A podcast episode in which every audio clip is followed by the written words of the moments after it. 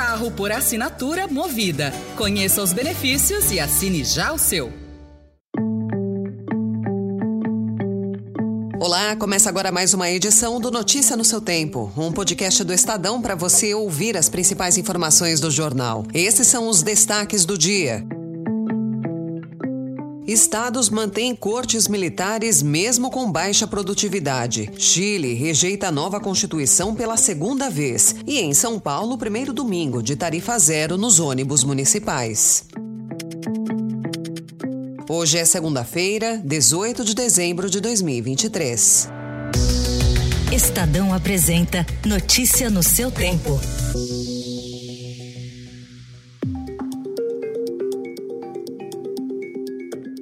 Os três únicos tribunais de justiça militar na esfera estadual existentes no país, em São Paulo, Minas Gerais e Rio Grande do Sul, custam mais de 190 milhões de reais por ano para os estados, um valor que deve aumentar em 2024. Eles são responsáveis por julgar membros da Polícia Militar e do Corpo de Bombeiros. De acordo com dados do Conselho Nacional de Justiça, cada juiz e desembargador desses tribunais analisou em média 110 casos no ano. Em comparação, no Tribunal de Justiça do Acre, que é o menos produtivo do país, essa média ficou em 729 processos por magistrado. Além dos custos, os críticos à manutenção desses órgãos apontam o receio de que a Justiça Militar venha a agir de modo corporativista, especialmente em relação a oficiais de alta patente. Por outro lado, os defensores afirmam que os tribunais na esfera estadual ajudam a acelerar a análise de processos. Procurados, os TJMs não se manifestaram.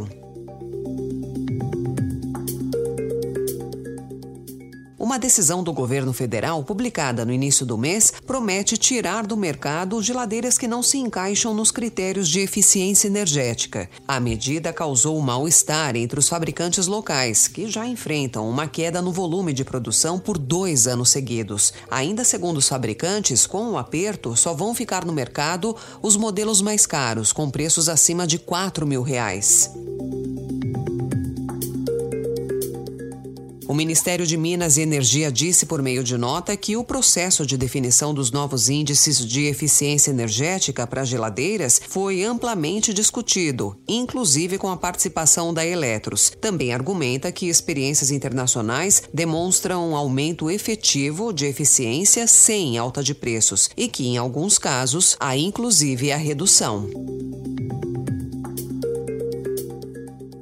O Estadão também informa hoje que o perdão que o governo do presidente Lula concedeu a famílias de baixa renda que têm débito no programa habitacional Minha Casa Minha Vida para estados onde o petista venceu Jair Bolsonaro no segundo turno da eleição de 2022. Estimativas inéditas da Caixa Econômica Federal obtidas pelo Estadão por meio da Lei de Acesso à Informação mostram que quase 711 mil famílias serão favorecidas por essa medida. Os três estados mais beneficiados em relação ao total da população são Alagoas, Maranhão e Bahia todos onde Lula venceu Bolsonaro em 2022. Dos dez estados mais impactados pelo perdão, sete deram a vitória a Lula no segundo turno do pleito. O Ministério do Desenvolvimento e Assistência Social, que é o responsável pelo perdão das dívidas do Minha Casa Minha Vida, foi procurado, mas não se manifestou. Notícia no seu tempo. As principais notícias do dia no jornal O Estado de São Paulo.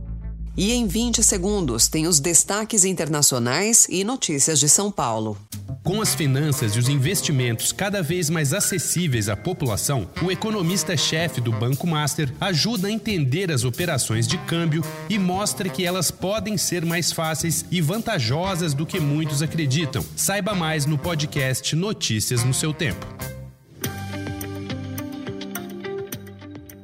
Pela segunda vez em quatro anos, os chilenos rejeitaram uma nova Constituição. Desde 2019, o país tenta alterar a carta outorgada na ditadura de Augusto Pinochet em 1980. A primeira tentativa fracassou em 2020 por ser muito identificada com as pautas de esquerda. Ontem, a população recusou uma versão mais conservadora, com 56% contra e 44% a favor. O projeto da nova Constituição colocado para votação foi elaborado por um conselho constitucional constitucional dominado pela oposição ao governo do presidente esquerdista Gabriel Boric. O resultado de ontem representa uma derrota para José Antônio Cast, que perdeu a eleição presidencial de 2021 no segundo turno. Ao votar ontem, Boric afirmou que a conclusão do processo mostrava a força da democracia chilena. llevando adelante una nueva jornada cívica que más allá de cualquier resultado fortalece nuestra democracia, que los problemas que tenemos en la sociedad los canalizamos institucionalmente y los resolvemos de vía pacífica.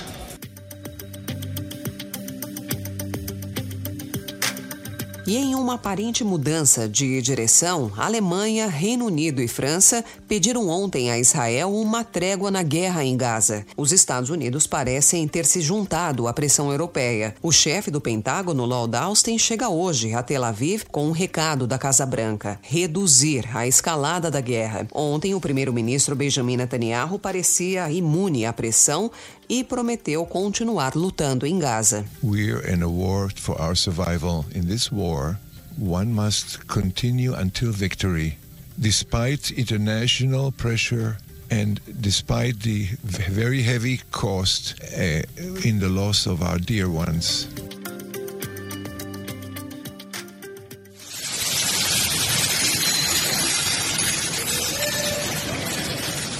Na Argentina, a tempestade que atingiu o país no fim de semana provocou 13 mortos na cidade portuária de Bahia Blanca, no sul da província de Buenos Aires. Com fortes ventos que atingiram cerca de 150 km por hora, vários voos foram cancelados e um avião foi arrastado. O governo afirma que monitora a situação e trabalha junto com as autoridades locais para prestar assistência às vítimas e conter os estragos causados pela tempestade.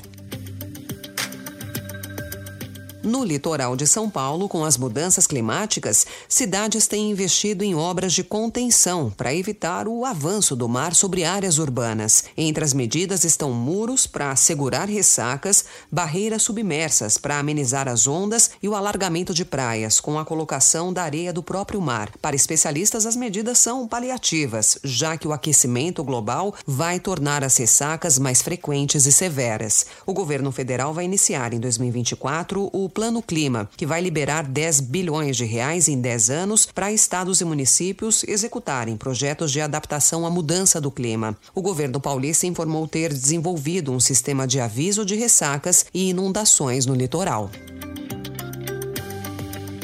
E ontem a capital paulista teve o primeiro domingo de tarifa zero nos ônibus municipais. Passageiros ouvidos pelo Estadão elogiaram a medida, mas cobraram melhorias e também a extensão do passe livre para o metrô e para os trens. Procurada, a SP Trans disse fiscalizar o cumprimento das viagens 24 horas por dia e, quando constatado que a programação não está sendo cumprida, a concessionária responsável é autuada. O prefeito Ricardo Nunes, que é candidato à reeleição, fez o trajeto entre Santo Amaro e Moema, na Zona Sul, para marcar o início do programa e também ouviu cobrança dos passageiros. Dá a oportunidade para as pessoas, aos domingos, saírem, andarem com as suas famílias, poder conhecer a cidade, ir nos espaços públicos, poder viver a cidade é muito importante. E a gente conseguiu isso agora com o Domingão Tarifa Zero. Estou aqui no ônibus hoje.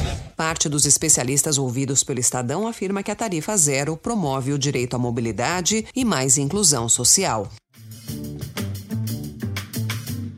Essa foi mais uma edição do Notícia no seu tempo, com apresentação e roteiro de Alessandra Romano, produção e finalização de Felipe Caldo. O editor de núcleo de áudio é Manuel Bonfim. Você encontra essas notícias e outras informações no site estadão.com.br. Obrigada pela sua escuta até aqui e uma excelente semana. Você ouviu Notícia no seu tempo. Carro por assinatura movida. Conheça os benefícios e assine já o seu.